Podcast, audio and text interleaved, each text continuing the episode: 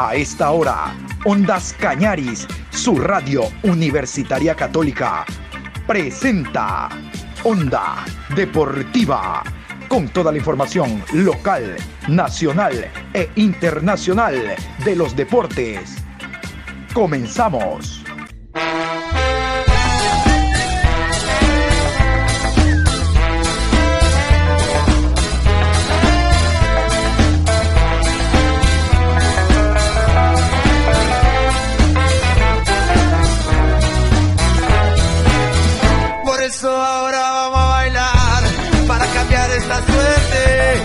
Sabemos gambetear para ausentar la muerte. Vamos a bailar para cambiar esta suerte. Si sabemos gambetear para ausentar la muerte. Hola, ¿qué tal? ¿Cómo le va? Buenas tardes, Juan Pablo. Con el gusto de siempre, aquí estamos iniciando la programación Onda Deportiva. Hoy viernes 20 de enero, programa 1226 a lo largo del día mucha información deportiva en este viernes diferente. Vamos a empezar a generar desde ahora. Comenzamos. Vamos con un tema institucional de la Federación Ecuatoriana de Fútbol, porque se conoció que el licenciado Roger Zambrano Alcíbar, quien fue árbitro FIFA en su momento y eh, era el presidente de la Comisión Nacional de Arbitraje, ha renunciado a sus funciones. Vamos a continuación con la carta eh, que habla de la renuncia de Roger Zambrano. Una nueva crisis arbitral brota en el fútbol ecuatoriano. Esta vez, Roger Zambrano, quien venía cumpliendo la función de presidente de la Comisión Nacional de Arbitraje de la Federación Ecuatoriana de Fútbol FEF, ha presentado su renuncia al cargo. Zambrano toma esta decisión debido a los incumplimientos de pago de la FEF al gremio arbitral, cuyos montos totales ascienden a más de 3 millones de dólares. Zambrano comentó que la deuda se mantiene desde la época de la presidencia de Carlos Villasís y que con el actual presidente de la entidad, Francisco Egas, se realizaron muchas promesas de pago, pero tampoco se han cumplido. La deuda en enero de 2019 era de cerca de un millón de dólares, administración de Carlos Villasís, y ahora con la nueva administración no solo que no han pagado, sino que se ha incrementado. Son cuatro años de deuda con los árbitros. La deuda actualmente es de más de 3 millones de dólares. El presidente Egas nos hizo un acuerdo de pago, pero nunca cumplió. Son más de 800 árbitros a nivel nacional, más instructores de árbitros, más asesores de árbitros de los partidos. Carlos Villasís aclaró que durante su administración, que duró hasta 2019, la deuda con el arbitraje era de 996 mil dólares. A partir de ese año, Francisco Egas es el responsable de dicha deuda. Bueno, saltan algunas preguntas, ¿no? Sobre todo aquella de por qué ahora, 2023 enero, renuncia a Roger Zambrano, cuando a él le conta que de 2018 hay una deuda. Claro, Roger no estaba en el 2018 al frente de la Comisión Nacional de Arbitraje. Roger está desde 2020. De 2020 para acá no cuenta el 23 que recién estamos, son dos años. Y recién renuncia Roger. No, no, no, no, no. Este es una, un tema más allá de la deuda que tiene la ecuatoriana de fútbol con los árbitros. Lo escucharon ustedes, desde Carlos Villasís, no, no es de la actual eh, presidencia de la ecuatoriana de fútbol. Pero suena muy raro que después de tanto tiempo que Zambrano está al frente, recién ahora se acuerde, ah, le deben a los árbitros, como no les pagan renuncio. A todo esto que dice Muentes, realmente Muentes es muy poco lo que puede hacer, él más se mueve directamente con los árbitros activos, pero eh, emitió su opinión en torno a la renuncia de Roger Zambrano, presidente, expresidente de la Comisión Nacional de Arbitraje. Escuchamos a Muentes. Bueno, yo la he escuchado igual que ustedes. Eh, hacen tantos comentarios en redes sociales. Él no, no lo ha manifestado públicamente. Tengo entendido que ha entregado un documento vía correo a la Federación Ecuatoriana de Fútbol. No he tenido tampoco, eh, eh, no lo he podido leer como qué dice la renuncia. Y luego él será el que tenga que, decir cuáles son los verdaderos motivos que lo llevan a renunciar. En todo caso, es una decisión muy personal de él. Mm, realmente, hoy con, con tanta eh, tecnología, con tantas redes sociales, se dicen muchas cosas, se distorsionan la, la, verdad y, creo que y hay que destacar eh, ellos como ustedes buscan la fuente y, y, la verdad, lo que tiene que ser. No es, no es lo mismo decir que nos deben, hay pagos pendientes del 2018 que nos deben desde el 2018. Entonces, las cosas eh, hay que decirlas como son. Hasta el punto que esta semana yo me reuní con el presidente Francisco y realmente eh, no encontrábamos una, una explicación cómo es posible que hay valores que se han pagado del 2021 y no se ha terminado de pagarlos del 2018. Eh, no existe coherencia, pero en todo caso no es lo mismo decir que nos deben desde el 2018. Y el valor del 2018 es bastante eh, mínimo en comparación a la deuda general, pero eh, uno de los principales pasos y compromisos que, vamos a dar es que en el momento que exista el, el, dinero para cancelar, lo primero que se va a hacer son esos esos, esos saldos rezagados que no, no tienen razón de, estar, de, de, ser. Bueno, en términos generales, claro que esta ley es bastante onerosa, eso es totalmente cierto. Eh, si nosotros hacemos un, análisis de, de, todas las cuestiones de a Pichincha, más dinero le den por razones tan obvias que son los que tienen más, clubes en primera categoría y cuánto corresponde a, la gran cantidad de partidos de, categorías formativas, obviamente a los que más se. Pero nosotros vemos por un general y la deuda eh, para todos los árbitros del país es, bastante, es bastante. Eh, estamos incluso en estos días transparentando todo, ah, clarificando todo para saber con exactitud cuál es el monto adeudado y cuáles son los valores por facturar para poder hacer un plan de pago y que podamos salir de esta incómoda situación que, que, viven los SAL y que obviamente la gente de la federación eh, que, tiene la responsabilidad de, pagar estos, montos que, se le han hecho muy complicados cumplirlos, pero creo que ya, ya es el momento. Sería mentirle el decirle en un monto, por eso cuando a mí me han preguntado, yo le he dicho, no me atrevo a dar un monto con exactitud, porque hay, hay muchas incoherencias en, algunas cosas por, por, por, situaciones como la que le mencioné, que la gente dice nos deben del 2018 y no es del desde el 2018. Hay unos valores pendientes del 2018 y que vamos a sacarlos al libro para saber cuáles son esos verdaderos montos, que se sepa todo el el consolidado de lo, de lo y lo que está por facturar. Y luego podemos nosotros tener una actitud y, y, hacerlo con la Federación de un plan de pago, porque creo que el camino. Bueno, nos hemos puesto un plazo de hasta eh, eh, finalizar este mes porque es el, el, tiempo que más o menos calcula la Federación Ecuatoriana de Fútbol que le lleguen los montos por participación en el Mundial que aún no le han llegado. Se, apresuraron en hacer un escalafón eh, programado para iniciar desde la primera fecha con el tema del VAR, pero también eh, nosotros no somos los que manejamos la parte económica y hay que entender que el tema del VAR no está desde la primera fecha esencialmente por el tema económico. Entonces, ¿qué podemos hacer? Tenemos que, que, trabajar igual y esperando que, que sí se, se lo pueda tener en, su totalidad los partidos sería para la segunda etapa. los árbitros están capacitados, eh, están ya con la, eh, con la certificación que se requiere, pero también se requiere la práctica y la única forma de, de practicar con esta herramienta en los partidos de fútbol. Y si no hay los partidos con la herramienta, los árbitros pueden tener la certificación, pero necesitan los, partidos. Así que eh, un tema bastante complejo, pero hay algo que escuché de que algunos clubes van a pedir este el tema del bar como lo hicieron el año pasado y creo que ahí hay una oportunidad para que los árbitros vayan teniendo la experiencia necesaria y a la segunda etapa pues, se supone va a existir el bar ya tengamos árbitros con un poco más de práctica y de experiencia en el uso de la herramienta.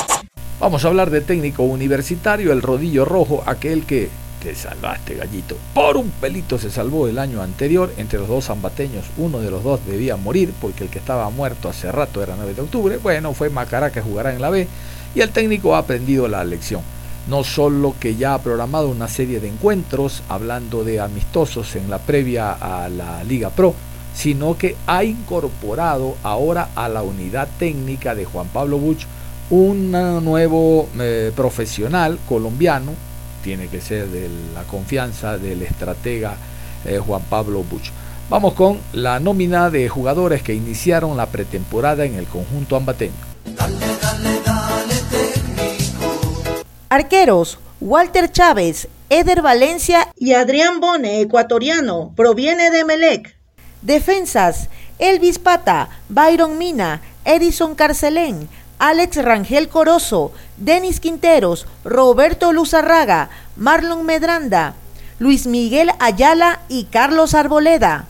Volantes, Onofre Mejía, Steven Tapiero, colombiano, Juan David Jiménez, colombiano, Davis Camacho y Joel Estupiñán, Kevin Velasco y Alex Mendoza. Delanteros, Giancarlo Blanco, colombiano, Joao Paredes, Edson Montaño, Cristian Cuero, Ezequiel Helves, colombiano, Exxon Rodríguez, colombiano.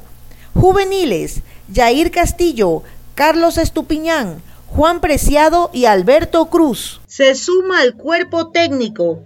Dairon Montesinos, asistente técnico colombiano. Y lo dicho, aquí están los partidos amistosos hasta el momento confirmados por parte de la directiva del técnico universitario.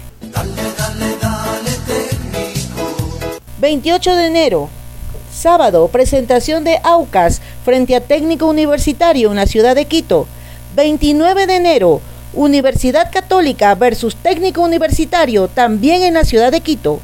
8 de febrero, presentación del equipo Técnico versus Emelec en el Bellavista. 15 de febrero, Estadio Bellavista, Técnico Universitario recibe a Muchurruna. Y vamos a seguir hablando del técnico universitario porque como ustedes escuchaban, dentro del grupo de trabajo se ha sumado Dairon Montesinos, eh, quien viene a hacer las funciones de asistente técnico. A ver, Montesinos viene a ser el Juan Pablo Much del Cheche, para que tengan una idea. El acólito, el segundo a bordo, el hombre de la confianza. Y a lo mejor, aunque Juan Pablo Buch no es de esos y nos aparece en una rueda de prensa al frente de la misma, después de un partido, nadie sabe. Eh, este hombre fue futbolista, de hecho más eh, actividad, más conocimiento se lo tiene como futbolista que como miembro de algún cuerpo técnico. En el último fue asistente en un par de partidos, tres podían ser. Eh, fue técnico por la expulsión del principal, pero más reeditero. Está en un proceso de aprendizaje, es el segundo a bordo eh, jugó en equipos no América, no Atlético Nacional, no Millonarios, no DIN, es más fácil decir en el cual jugó, porque fueron equipos de media tabla para abajo allá en Colombia. en cualquier trinchera, cuando usted quiere, aprende. Él fue defensa central. El defensa eh, que pasa a ser director técnico, ustedes saben, tiene una óptica diferente. Generalmente la óptica del técnico que ha sido defensa es priorizar la tenencia de balón y defenderse porque es su naturaleza. ¿Por qué es su naturaleza? Vean cómo juegan los equipos de Insúa. Al ataque, eh, tienen un eh, fútbol a un toque y son muy ofensivos. Porque es la naturaleza de Insúa, porque así entiende el fútbol. Pero la gran mayoría de técnicos, creo que Guardiola rompe el saco, que fue siempre defensivista, pero sus equipos realmente que son una maravilla jugando. Bueno, veremos cómo se adapta eh, Montesinos al técnico Juan Pablo Buch. No hablo en cuanto a amistad, ya que por ser amigo precisamente lo trae. Pero qué tal si conocemos un poco más algunos detalles de este nuevo asistente, Dairo Montesinos, que llega al fútbol ecuatoriano, colombiano él. Escuchemos. Bueno, eh, tuve la fortuna de jugar al fútbol profesional durante un par de años acá en Colombia, eh, con Boyacá Chico, Alianza Petrolera, equipos de segunda y primera división, Patriotas, Posteriormente empiezo mis estudios académicos donde logro eh, obtener mi, título profesional en dos momentos, tecnólogo deportivo, luego profesional en entrenamiento deportivo. Actualmente soy licenciado Pro Conmebol. Eh, y bueno, toda mi, carrera como entrenador la he desempeñado en el Club Alianza Petrolera, equipo de primera división de acá del fútbol colombiano, ¿no? de la ciudad de Barranca Bermeja. Ahí tuve la fortuna de estar en procesos de divisiones menores, asumir el, eh, fui director técnico del equipo femenino en dos temporadas y posteriormente desde hace cuatro años estaba con el primer equipo como asistente y en algunos y una temporada estuve como técnico encargado de, del equipo, ¿no? Con el profe Juan Pablo hubo una muy buena relación en, en, su momento, en su paso aquí por Alianza Petrolera. Desde entonces pues empezamos a entablar una muy buena relación donde pues él conoció mi trabajo, yo conocí el suyo, compaginamos en, en muchos aspectos. Y bueno, para la, para, para la gloria de Dios pues sea la posibilidad ya de, de llegar a, a técnico y con mucha ilusión de asumir ese gran reto y ese gran proyecto, ¿no? Vengo a sumar, a sumar, a unirme al grupo de trabajo que tiene el profe con los otros dos compañeros de aquí que están ahí en la ciudad. Pues la idea es venir a aportar todo mi, mi humilde conocimiento, apoyarlo en todos los, los aspectos técnico-tácticos de, del grupo eh, y en todos los menores que sean en un día a día de, un, equipo profesional, ¿no? Sabemos de la complejidad de este día a día y bueno, la idea es poder ser esa mano derecha, engranar con el, con, con el profe, con los compañeros de trabajo y efectivamente generar una muy buena sinergia con los muchachos, ¿no? Porque al final nos hemos trazado un objetivo para este torneo, para este año, en las diferentes fases y permita Dios que todo se pueda dar de la mejor forma. La idea es poder venir a hacer todo ese, brindar toda esa información de de análisis a, a, los muchachos, al profe, y poder tener a la mano toda la información posible los estudios de los rivales, eh, de nuestro propio análisis. Y bueno, ahí, ahí la idea es poder sumar eh, todo el humilde conocimiento que se tiene para, para hacer del cuerpo técnico mucho más competente y seguramente poder brindar buenas herramientas a los muchachos que a la postre nos permita lograr esos objetivos, ¿no? Bueno, todos sabemos que, que hoy hay un fútbol eh, moderno que en el cual demanda unas características diferentes. Hoy a mí me gusta un, buen fútbol en el que compaginamos con el profe Juan, un, equipo intenso, dinámico, que tenga clara muy bien en los roles dentro y, y, fuera de la cancha, que sepa interpretar los momentos de juego. Obviamente a todos nos gusta un fútbol elaborado, pero también entendiendo las características de juego y de los fútbol donde nos vamos a encontrar. Hoy sabemos que Ecuador es un fútbol muy atlético, muy potente, muy dinámico, muy intenso, donde por pasajes se hace mucho juego directo, pero también se intenta elaborar. Entonces, la idea es poder eh, entender eh, y con base a los jugadores que tenemos desarrollar una muy buena idea que nos permita dominar siempre el partido, ¿no? Sabemos que, que por pasaje lo tenemos que sufrir, porque también el rival se prepara, ¿no? Entonces, bueno, esa, esa es la, la, idea y el objetivo que tenemos con el profe y con todo el cuerpo técnico. Desde que se había venido dando la posibilidad con el profe Juan, pues veníamos ahí revisando algunos detalles importantes del fútbol. Hoy para, para nadie es un secreto que Ecuador es una potencia en Sudamérica. No por ende fue, ha sido en vano su participación en Qatar y creo que eso es un logro importante que, que ha venido logrando la federación a través de los diferentes clubes, ¿no? Entonces creo que de a poco la liga ecuatoriana y el fútbol ecuatoriano sigue dando pasos agigantados en el fútbol suramericano y creo que es una linda oportunidad que tenemos de venir a aprender y seguramente de aportar a, a este fútbol, ¿no? Yo creo que, que todo es de proceso. A lo largo de la historia, pues Ecuador siempre ha tenido muy buenos jugadores a nivel y detalle internacional. Eh, para mí es un secreto que, que día a día se, los procesos se van fortaleciendo y eso permite también sacar jugadores de, de, exportación como lo vienen haciendo. Entonces yo creo que es tener un poco más de paciencia, seguir fortaleciendo los procesos en divisiones menores, las estructuras. Hoy tenemos un gran referente como es Independiente del Valle, fue campeón de Sudamérica y en los últimos años siempre ha sido protagonista en los torneos internacionales entonces, y hoy base de selección nacional. Entonces creo que, que se vienen haciendo cosas muy importantes y que de a poco el fútbol ecuatoriano y el suramericano se, se va a seguir posicionando a nivel internacional. ¿no? La idea que, que se tiene proyectada es hoy llegar a la ciudad de Ambato, reunirme nuevamente con el profe Juan, ultimar detalles para ya a partir de mañana que tenemos doble sección asumir mi rol como tal y empezar a trabajar con miras al debut que, está proyectado para, para febrero, ¿no? La idea, como te digo, es llegar a la ciudad de Ambato, familiarizarme pues obviamente con la ciudad, con el entorno, con los muchachos, con la junta directiva eh, y bueno, empezar a hacer, a hacer equipo y grupo de trabajo y ahí de a poco irnos, ir asumiendo el rol y ir engranando en, en la ciudad y obviamente adaptarnos a la misma, ¿no?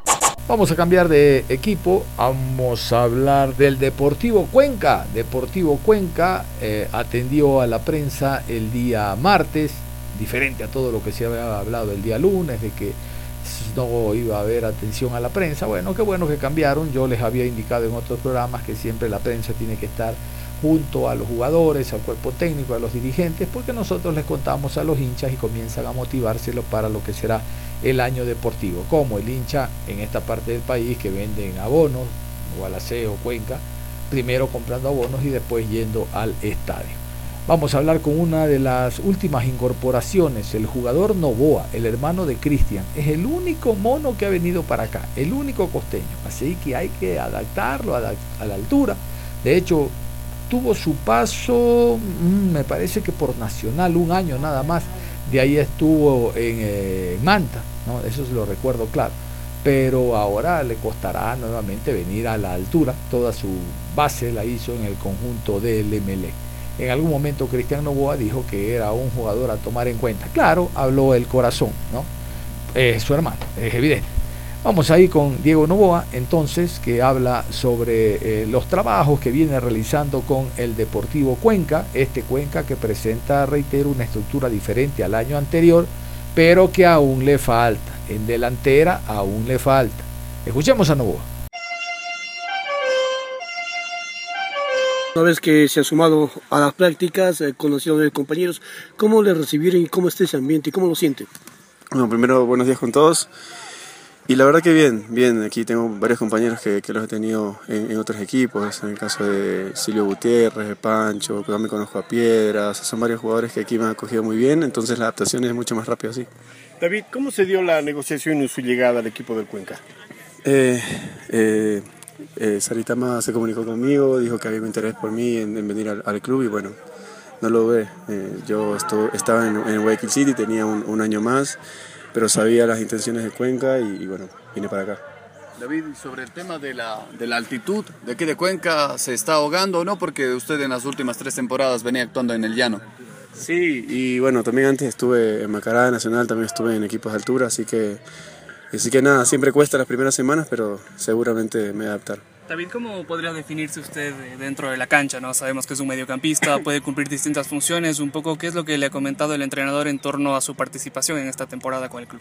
Sí, bueno, por lo pronto es mi, segundo, mi segundo, tercer entrenamiento, bueno, tercer entrenamiento porque ya hicimos doble jornada y entonces ahorita estoy captando los conceptos que él quiere o que busca un volante central dentro del, dentro del campo de juego, así que de a poquito ahí voy entendiendo, me voy adaptando a, lo que él me pida y, y bueno, ahí veremos mi versión en el campo de juego.